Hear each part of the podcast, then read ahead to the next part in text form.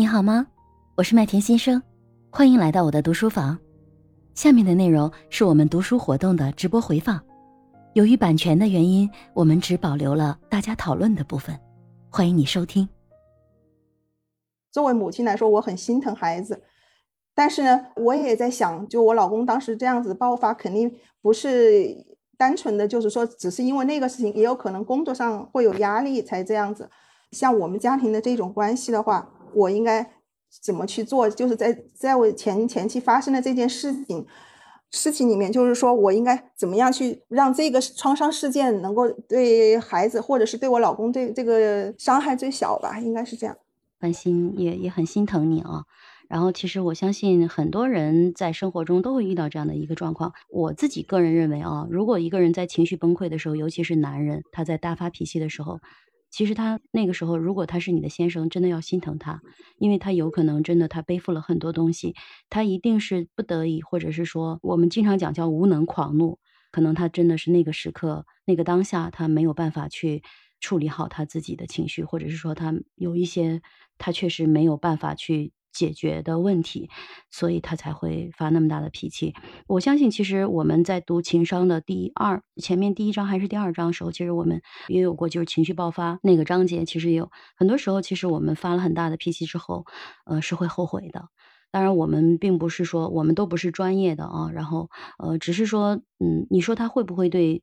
呃，孩子未来造成影响会的。呃，我们情商的下一章就是我们下周三会谈到的，呃，家庭熔炉这个部分，可能也会探讨这个部分的话题。但是我觉得，如果从沟通的角度，可能他当下那个时候他想沟通的不一定是事实本身，有机会只是他的情绪而已。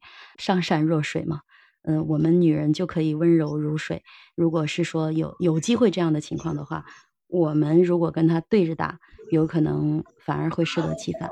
那个时候，其实如果我们真的是心疼他，理解他的工作上的压力，理解他确实是遇到了困难，那个时候我们一定不会跟他一样发脾气，同时也有机会会去想去跟他去。其实你的这种态度，有机会就能可以帮助到他。上雅。啊，是，我觉得刚才凡心说的这种情况，我们家里头以前也经常出现。然后我们在读情商前几章节的时候，我记得麦田当时写了一个标题啊，就是对我们男性要有更多的。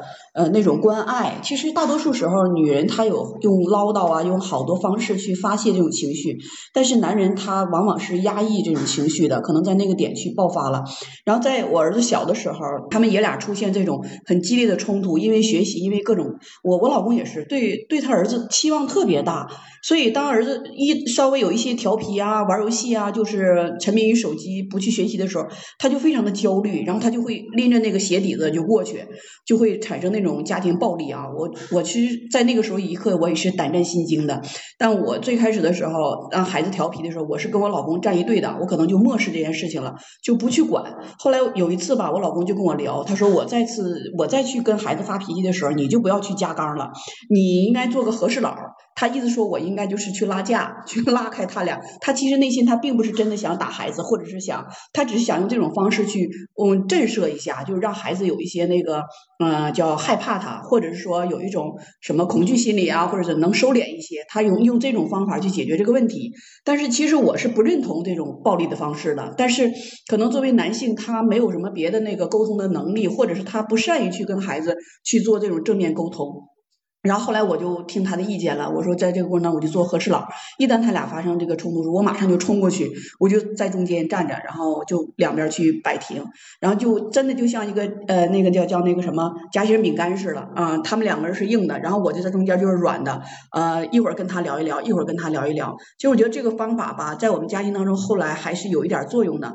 就我跟我老公后来私下聊了一下，我说我不太喜欢你用这种方式对待孩子，我的心理感受是什么样？就在那一刻我的心。心脏是真的，就像今天这本书当中写的那个心跳，我觉得我都要心肌缺血了，就马上就要过去了，就那种瞬间的对心脏的冲击真的特别大。我就把我这种特别难受的感受吧，跟我老公说了。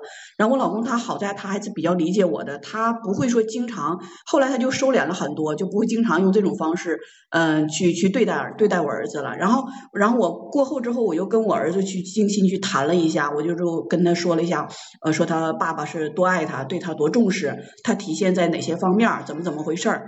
然后其实我儿子内心吧，他。对他爸爸的爱就比我要多，有的时候我说他爸爸不好的时候，他就会反过来就使劲的说我，甚至说认为那个他说我说的都不对。其实他们两个人内心彼此还是很很爱对方的，只是说男人那种表达就不会用语言或者是用其他的方式来表达出来，就他表达的方式挺有问题的。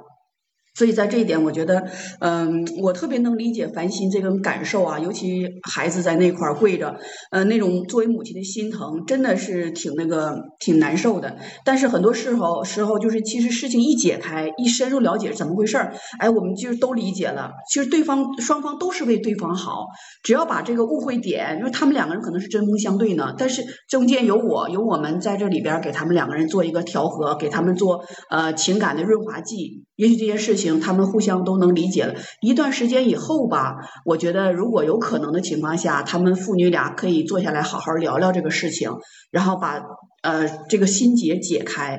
也许就是爸爸这一次很温情的沟通。我其实我让我老公，我一直说我说你能不能好好说话，能不能跟儿子坐下来好好的沟通一下？我老公直接回一句不能，我不能。因为他做不到，我也不知道他为什么做不到，他就是没办法，就是他对我也很少去使用什么“我爱你”啊这种感情上的这种话语。就是男人可能他不太，他说我只会做，我不会说，我说不出来，然后我就没办法，我就只能在这里边当一个那个粘合剂了。然后实际上现在来看的话，就是我儿子有的时候也会很怕他爸爸。但是大多数时候，我就教他我儿子这个方法。我说，你看你爸爸要发脾气的时候，你赶紧有点眼力劲儿，你得表现好点儿，你就别硬跟他犟，别硬瞪着他了。那样的话，他的抽鞋底的速度会更快。然后我用这样的方法告诉他该怎么样去保护自己，该怎么样去不要跟他爸爸有硬性的冲突。实际上，可能这个方法，孩子慢慢慢慢的他也能知道一点他该怎么样去做了。然后有的时候他们发生冲突的时候，我基本上都在现场。就能减少这种问题，但我还是特别希望他爸爸和他能够有一次坐下来，就是爷俩之间那种真正的推心置腹的男人之间的谈话，那我可能就更好。然后我觉得爸爸和闺女之间也应该可以哈，就是这个爸爸怎么能想办法，或者说把孩子。对爸爸这种恐惧啊，能够让你老公去知道，就是他可能无意识当中做的这种行为。因为我们上一章节也讲到了，有的很多时候其实是无意识的。你呃呃，对，应该是昨天我我读到我们跟那个小花读到人性的弱点的时候，讲到这一章节。很多时候他这种反馈他是不对等的，就是家长可能爸爸没觉得我这种情绪反应对孩子有这么大的伤害，会造成这么大的影响。那这种反馈如果他知道了以后，也许他。在某些时候，他会控制一下自己的情绪，因为毕竟是他闺女嘛，他可能还是很爱她的。所以我觉得这个方法吧，嗯，你就得在这两边互相去揉一揉，然后给两边都抚慰一下，给老公宽宽慰，给女儿理解，然后让他们找个机会吧，能坐下来聊一聊，就是心平气和的状态下去聊一聊，把这个心结打开。就我们家里头以前会有每周那种叫呃周末家庭座谈会。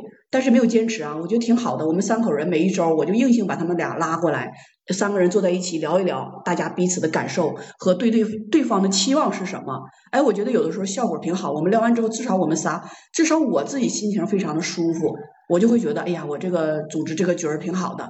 我们仨可能还应该是正常的在一起沟通沟通，在情绪好的时候沟通一下。这个对家庭的这个气氛融洽有一定的帮助，这是我在我家里用的一些方法，不知道能不能帮到你，你可以去考虑借鉴一下。嗯，海哥。呃，我非常非常赞同这个所谓家庭会议，不管是多大的孩子，这是非常有效的一个方法，既能让孩子就是大家彼此了解，又能有一个相对觉得我们认为的一个公平民主这样的一个气氛，这非常好。有一部分我有个不同的看法，就它前一部分，他在他爸爸跟女儿之间做一个调和作用。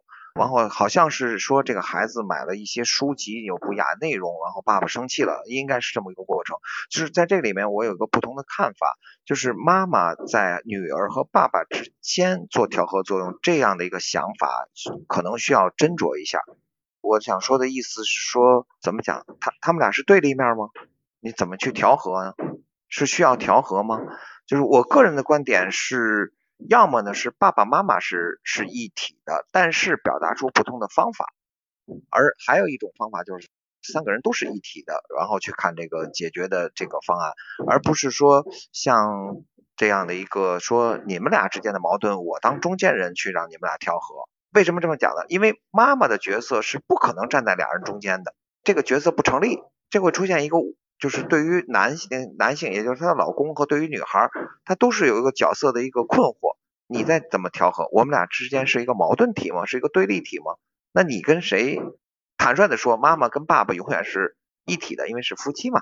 但是只是对这个问题处理上会有不同的看法。我我不太觉得这个调和的这样的一个一个立论啊，就是我个人是在这个地方有一定的自己的一个看法。但是开会这个方法非常非常的好。刚才想表达意思就是，妈妈爸爸基本上来讲还是一体的。当一个人出错的时候，要共同去修正这个错误。我可能想表达这个意思。好，谢谢海哥的分享啊。那这由于时间关系啊，就是这个话题如果探讨下去，可能我们要探讨很久。嗯，我们就不再继续探讨下去了。但是其实，嗯，我确实推荐呃繁星素履你去读一本书，就是我现在正在读的这本叫《极简沟通的思维模型》。为什么孩子跟爸爸在沟通的时候？但是我也特别支持海哥的观点。我认为。一家三口，如果是妈妈跟孩子站在一队，然后觉得，或者是妈妈觉得跟爸爸站在一队，我我并不认为这样是一个好的方法。或者是说，我们认为爸爸跟女儿之间的关系是由他们自己去处理的。无论我们要从内心的观点，我们要相信他们有能力去处理好这样的一个关系。而我作为妈妈，我认为这个所谓的调和背后其实是不相信，是不信任他们自己自己会处理好他自己亲生的女儿，他自己亲生的父亲。难道我不相信他们会没有动机足够的动机处理好吗？只不过是说他们在方法的时候。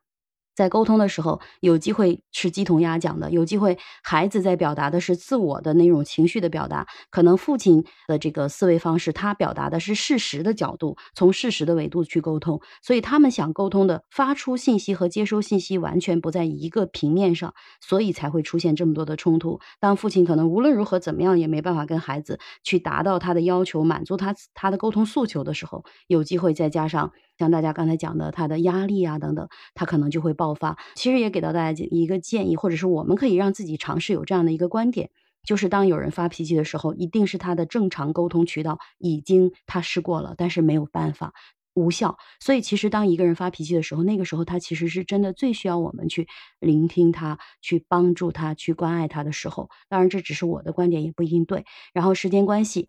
我们就不探讨了，因为今天谈的是情商，谈的是情绪和健康。我还是希望，就是像刚才刘良伟呃医生他讲的一样，一个好的身体、好的健康情绪，它不但可以去导致我们生病，同时还可以去治疗我们的很多的疾病。所以从这个角度，我们读了这本书，可能知道了情绪的价值，但是重要的知道和做到之间，可能只有一句话，也可能有一万年。所以核心还是我们。打开自己的觉知之后，不断的去锻炼我们自己，不断的去训练，在每一天、每一言、每一行、每一个个念头、观点的时候，让我们去锻炼自己，从知道到做到，然后一起去努力。那今天的时间呢，到这里我们就不再延展了。呃，谢谢所有今天参与的朋友们，好，谢谢大家。今天的活动呢，就到这里结束了，拜拜。好嘞，拜拜，拜拜。好，拜拜，特别感谢大家。